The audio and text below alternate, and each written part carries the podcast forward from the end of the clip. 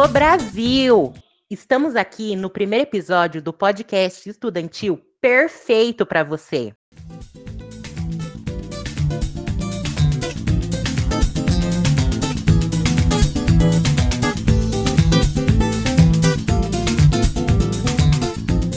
Gente, o episódio de hoje promete muito conhecimento, porque nós teremos a presença de duas convidadas muito especiais, a Monique e a Rebeca.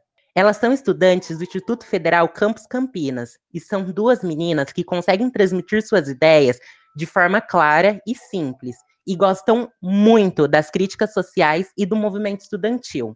Então, gente, para a gente poder iniciar a nossa conversa, eu queria que vocês me dissessem um pouco sobre o primeiro contato de vocês com esse lance das queimadas, sabe? Que vem acontecendo no nosso território. Eu, particularmente, estou totalmente por fora do tema e gostaria que vocês me dissessem um pouco. Acho que a gente pode começar com a Rebeca, né? Para o público já ir se familiarizando com a sua voz. Lembrando, gente, que eu vou ficar só como ouvinte também.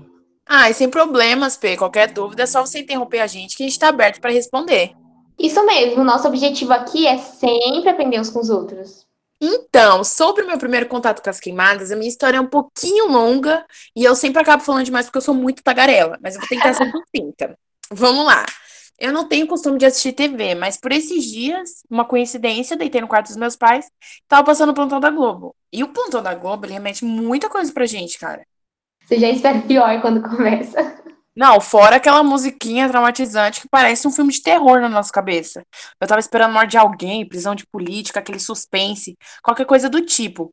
Mas a notícia era das queimadas que estavam acontecendo lá na Califórnia. Olha, amiga, pra ser sincera, eu nem sabia na época o que estava rolando lá na Califórnia. Eu só descobri porque os jornais não paravam de falar sobre, sério. Então, amiga, eu também não tinha a mínima noção que estava queimando lá. Não, gente, não que não seja importante falar sobre as queimadas que tá acontecendo lá. Mas no momento que a gente tá queimando a Amazônia, o Pantanal, por que, que a gente não noticia também as queimadas daqui na mesma intensidade que é noticiadas as de fora? Por que, que a gente dá tanta visibilidade pro que ela de fora? Isso começou a ficar na minha cabeça, sabe? Ah, eu sei, a gente fica noiado com essas coisas, né? Nossa, muito noiado e também nem tem como não ficar. Então, para concluir, que eu já tô me alongando muito, eu acabei por descobrir alguns dias depois, vendo no Twitter. Depois de muito tempo, alguns grandes nomes da mídia brasileira se posicionaram, é, principalmente no Instagram, e começaram a dar visibilidade pro Pantanal. Mas eu acho que aí já era um pouco tarde, né? O Pantanal já tinha perdido uma porcentagem muito grande da fauna e da flora. Ai, amiga, é verdade. No meu caso especial, eu fiquei sabendo direto pelas redes sociais. Eu tava acompanhando as minhas mídias sociais, normal, coisa que eu faço sempre. Só que eu comecei a ver uma comoção muito grande sobre as queimadas que estavam acontecendo lá no Pantanal. Eu comecei a ver especialmente alguns relatos. Comecei a ficar muito preocupada com o que estava rolando. Ai, cara, relato mexe muito com a gente, né? Tanto no emocional da gente se colocar no lugar das pessoas, quanto se é, é verdade ou não aquilo que a pessoa tá contando. Você tocou num ponto interessante, amiga. Porque a gente está inserido num período cheio de fake news e que a manipulação de notícias é muito fácil.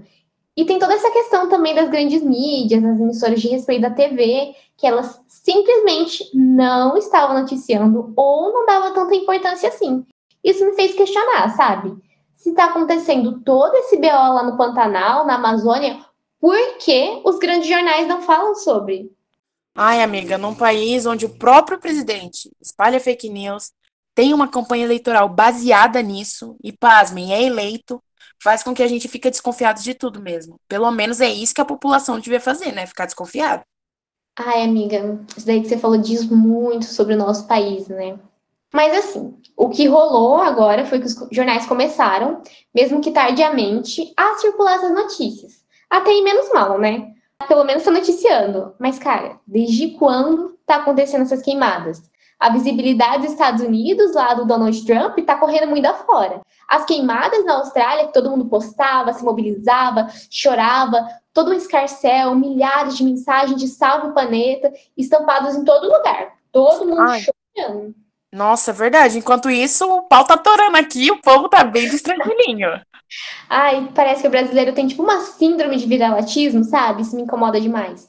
É verdade, exatamente isso, síndrome do viralatismo. E é uma hierarquia, né? A gente só dá voz para quem é lá de fora.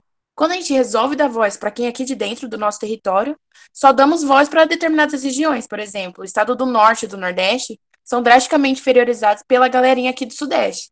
Chegando num ponto onde eles acabam sofrendo preconceito, a xenofobia, né? Então, que era para ser uma pátria acaba se tornando cada vez mais distante. Olha, amigo, eu acabei vendo uma notícia esses dias que eu acho que se encaixa certinho no que você falou. Parece que lá no dia 17, 18, vai ter uma previsão em que as grandes nuvens de fumaça causadas pelos incêndios vão começar a chegar aqui na região sudeste. Eu tenho certeza, certeza que o caso das queimadas vai ganhar uma puta proporção, porque vai começar a chegar no sudeste e em especial na casa da elite brasileira. E é só aí que eles vão começar a tomar uma providência. Não, exatamente. Aí vai estar tá pegando neles e eles não têm para onde correr, igual o corona. A economia sofreu um balanço, já estava geral. Vamos de vacina, mobilizando todo mundo. Porque o dinheiro no bolso deles é que não pode parar, né? Matou pobre, segue o baile. Matou rico. Gente, vamos fazer alguma coisa urgente.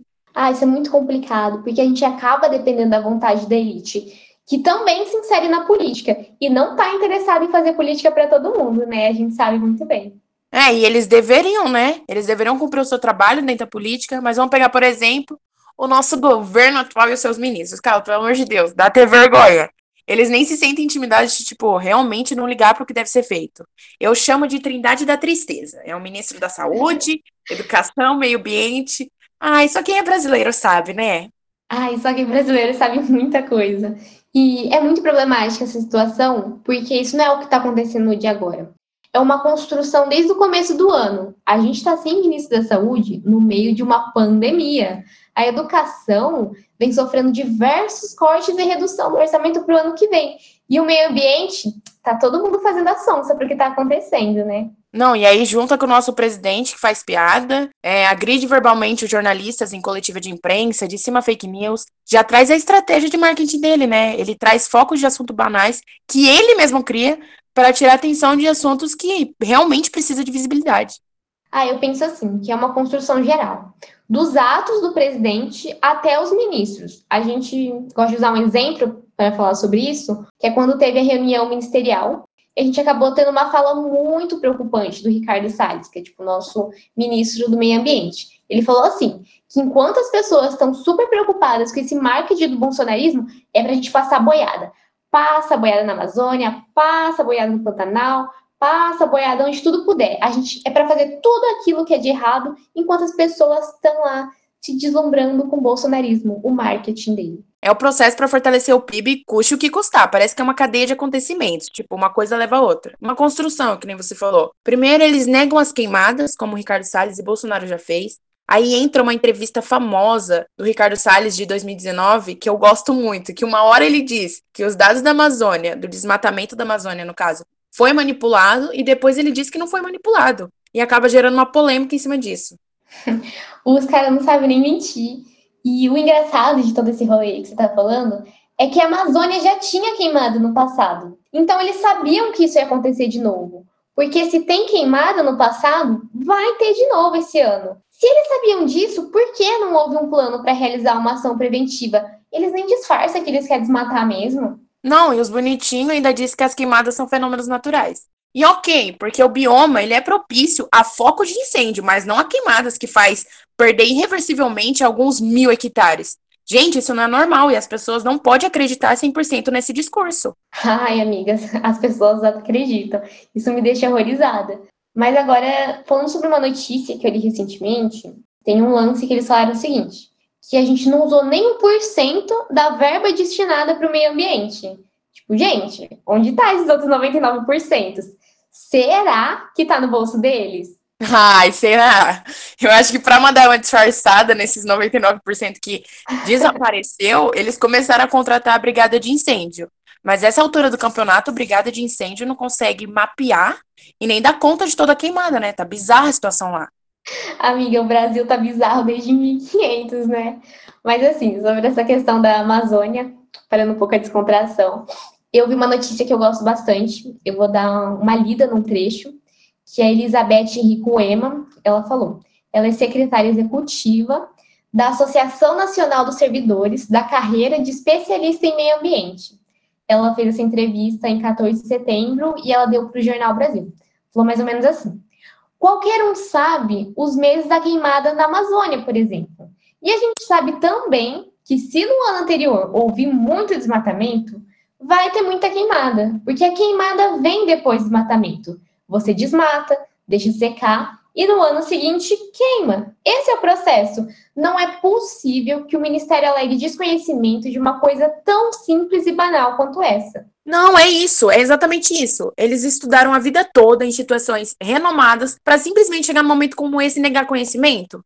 Ai, gente, é o cúmulo do absurdo. Além disso tudo, tem um rolê lá do Leonardo DiCaprio, que ele investiu ano passado na Amazônia e, gente, simplesmente foi por água abaixo, né? Eu estava dando uma pesquisada nesse assunto e eu vi que muitas ações preventivas elas são feitas por entidades internacionais, mas que simplesmente foram cortadas esse ano. O nosso queridíssimo atual governo entrou em conflito com essas organizações internacionais e os governos que aportavam fundos na área do meio ambiente. Ah, e tudo isso não é por um acaso, né? Por mais que pareça para muitas pessoas que é uma coincidência, a gente sabe que não é.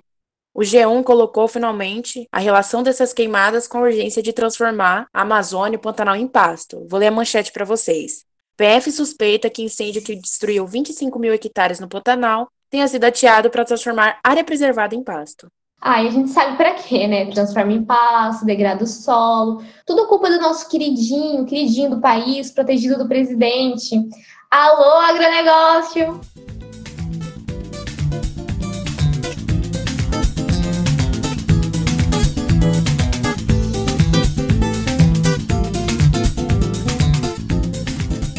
Ô, gente, peraí, que eu não tô conseguindo entender uma coisa aqui.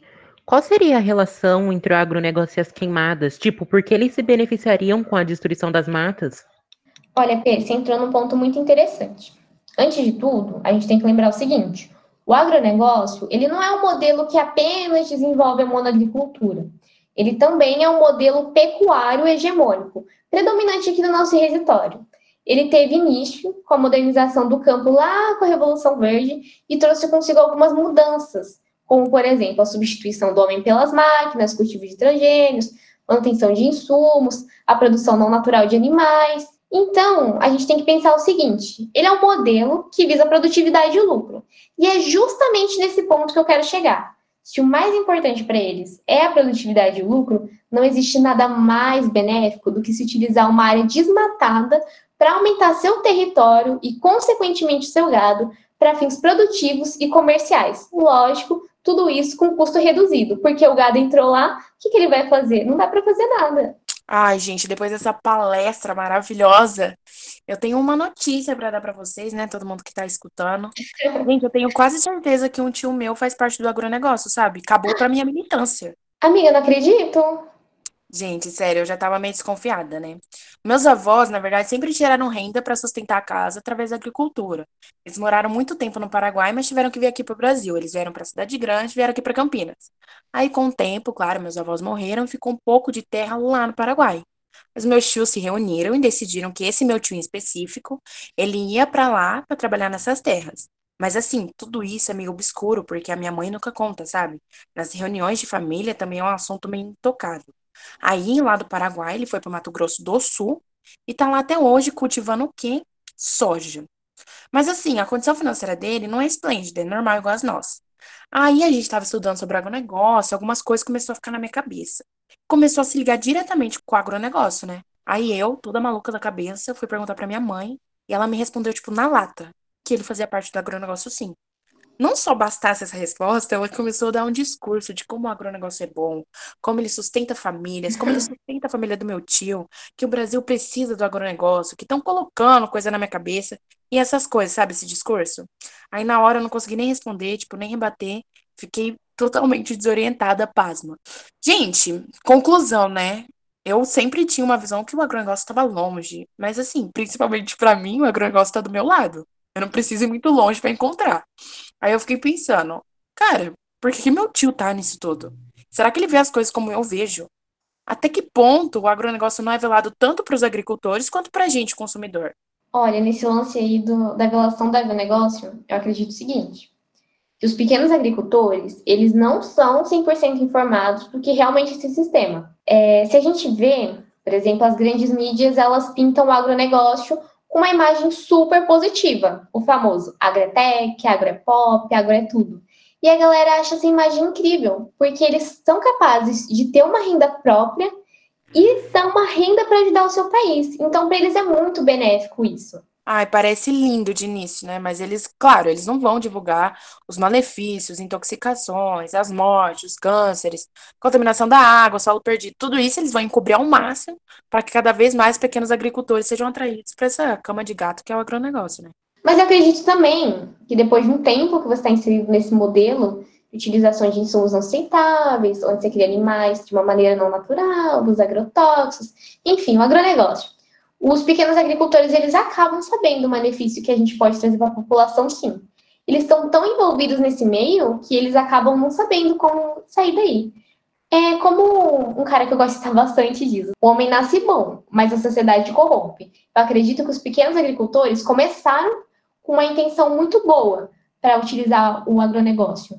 Só que a longo prazo, eles sabendo desses problemas, não os isentam da responsabilidade, não. Ai, cara, é, pensando por esse lado.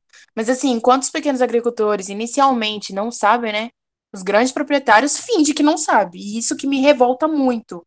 Porque ver esses grandes fazendeiros terem noção de onde, de onde estão se metendo e levando mais gente com eles como se, for um, como se fosse um mero processo, sabe? E é um processo que mata pessoas, gente. E ninguém trata isso como um assunto relevante. Isso me intriga muito. Será que não vai mudar? O Brasil finalmente não vai ter uma reforma fundiária que vai dividir essas terras desses grandes fazendeiros e desacelerar o agronegócio? Não é possível que a gente vai estagnar nisso. Ah, é possível que a gente vai sim. Eu, particularmente, não acredito que vai mudar. O agronegócio está muito enraizado nos brasileiros. As pessoas vivem, elas respiram, elas acreditam que o agronegócio é o melhor método que a gente tem, que é o que segura o Brasil. E, cara, para ser sincero, essas pessoas é o seguinte: quem está contra esse sistema é tudo comunista. E no momento que a gente está, são poucas pessoas que querem dar cara tapa e ser taxado de comunista. Ai, mas eu penso muito sobre isso, amiga. Tipo, ai, se entra um governo que pense na reforma, sabe? Que vise a comida orgânica. Cara, a pauta vegetariana e vegana, ela tá ganhando um espaço bem grande, assim, relativamente na sociedade. Que tenha o negócio de sensibilizar as pessoas sobre o consumo consciente da carne. Por que, que isso às vezes não dá um acesso maior à informação, sabe? Não democratiza ainda mais o acesso à informação e causa essa mudança. Mesmo que haja entrada desse governo, a gente tem que lembrar também que tem uma situação econômica. A gente está em 2020 e as safras de 2030 já estão vendidas. Então, é uma geração de dinheiro muito grande para essas pessoas. E a gente tem que lembrar também que tem muitos políticos envolvidos nesse lance de ganhar dinheiro com o agronegócio. Então, é muito difícil que alguém tenha peito para acabar com essa renda que o agronegócio dá. Eu imagino assim, que nos próximos 10 anos, no mínimo, a gente vai ter um governo que não vai investir em outro modelo de produção, vai ser o agronegócio mesmo. Sobre o ponto que você disse sobre comida orgânica, a gente tem que lembrar que muitos desses movimentos, eles têm relação com o movimento sem terra, que é muito mal visto na sociedade. O movimento sem terra, ele é mal visto devido à, à falta de informação das pessoas, é fato. Mas mesmo assim tem um ódio muito grande sobre ele. E a gente está numa onda conservadora muito forte e são pouquíssimos os políticos que querem dar tapa, é, cara tapa para fazer essa reforma. E assim, lógico que existem essas pessoas, mas para essas pessoas fazerem essa propagação, para eles fazerem essas reformas, eles têm que ser eleitos. Isso daí é uma tarefa muito complicada na onda que a gente está. Eu acho que é muito fantasioso pensar em uma mudança radical agora. Ah, realmente, amiga, pensando por esse lado, dá até um desânimo falar. Os ajustes de impostos para grandes proprietários e herdeiros também não sofrem grandes alterações, reiterando o processo fundiário brasileiro. Processo esse que deve ser o início lá na invasão do Brasil, lá na invasão, né? Como se eu estivesse na Europa. Na invasão aqui do Brasil, ai, quem dera, onde os colonos inicialmente dividiram nosso território em 14 grandes faixas de terra, chamadas de capitanias hereditárias, né? Tudo isso a gente já sabe. E elas eram destinadas aos nossos queridíssimos amigos da coroa. É claro, gente, que a corte não destinaria essas terras às pessoas sem um bom motivo, né? Eles queriam controlar as invasões, queriam ter certeza que toda a terra ali seria dele, que não houvesse não, nenhuma rebelação, nenhum ato de rebeldia, é, as pessoas se juntando para se apropriar da terra e querer aquilo para elas. E além disso tudo, facilitaria a exploração das nossas terras, né? Posteriormente, essas capitanias hereditárias elas foram subdivididas em seis marias, mas ainda assim era muita terra na mão de pouca gente. Então, em 1850, houve uma lei chamada Lei de Terras. Aí a gente pensa, putz, tinha muita terra, houve uma lei. O que, que a gente espera nos nossos coraçõezinhos inocentes e esperançosos? que essa lei traga alguma noção de igualdade a partir da divisão de terras, né? Mas não é o que acontece, gente. A lei de terras, ela diz que a apropriação das terras ocorre pelo condicionamento do fator monetário. E aquelas terras que não possuíam dono, elas eram do Estado. Aí a gente entra na questão final. Com a pressão da liberdade, né, entre aspas, dos escravos, a abolição da escravatura e tudo mais, essa foi a maneira de, vamos dizer, brecar a aquisição de terras aos escravos e prolongar ainda mais essa relação escravista do negro com o branco. Se os escravos não tinham dinheiro para comprar uma terra, prover seu sustento, eles precisavam então se sujeitar ao trabalho escravo para sobreviver, claro. Então a gente conclui o quê? Quem tinha terras desde a invasão no Brasil sempre terá muita terra e não há nada que possa mudar isso. Essa sentença se perpetua até os dias de hoje, de forma que existe pouca gente com muita terra e muita gente com quase nada.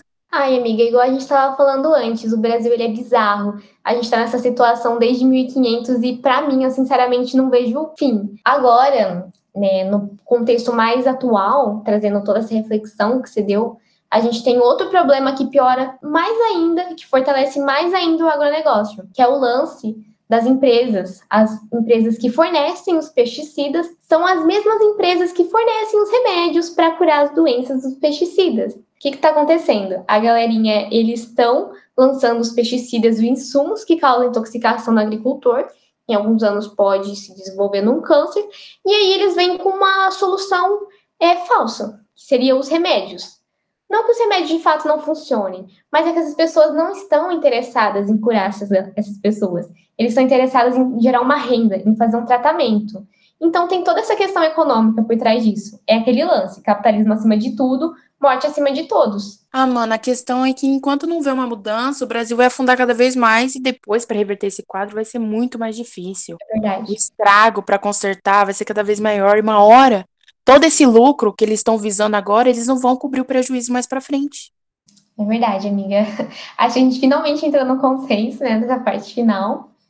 Acredito que seja isso a discussão que a gente está querendo trazer aqui hoje. É, antes da gente se despedir, eu queria deixar uma mensagem, uma mensagem que eu queria passar para as pessoas que estão ouvindo a gente aqui. É, galera, se informem, saibam o que está acontecendo. Vocês não precisam ter as mesmas opiniões que as nossas, mas precisam ser capazes de formarem opiniões. Eu espero que vocês tenham gostado, gostado dessa dica que eu dei para vocês e que o Alô Brasil tenha sido capaz de despertar o gigante com o propósito de mudança em vocês. Ai, gente, foi maravilhosa a participação de vocês aqui no primeiro episódio do podcast. Eu, particularmente, consegui refletir muito sobre o assunto e eu acredito que os nossos ouvintes também. A discussão que vocês trouxeram aqui hoje reflete muito o que nós queremos trabalhar aqui no Alô Brasil. Queremos dar a oportunidade de dar voz, aos jovens brasileiros, queremos compartilhar experiências, conhecimento e tudo isso de uma forma amigável e dinâmica. Mesmo nos momentos em que vocês não tiveram um acordo de opiniões, isso não impediu em nada a nossa discussão, só enriqueceu. Muito obrigado, meninas, muito obrigado, ouvintes. E o Alô Brasil se despede, nos vemos na próxima. Tchau, gente! gente.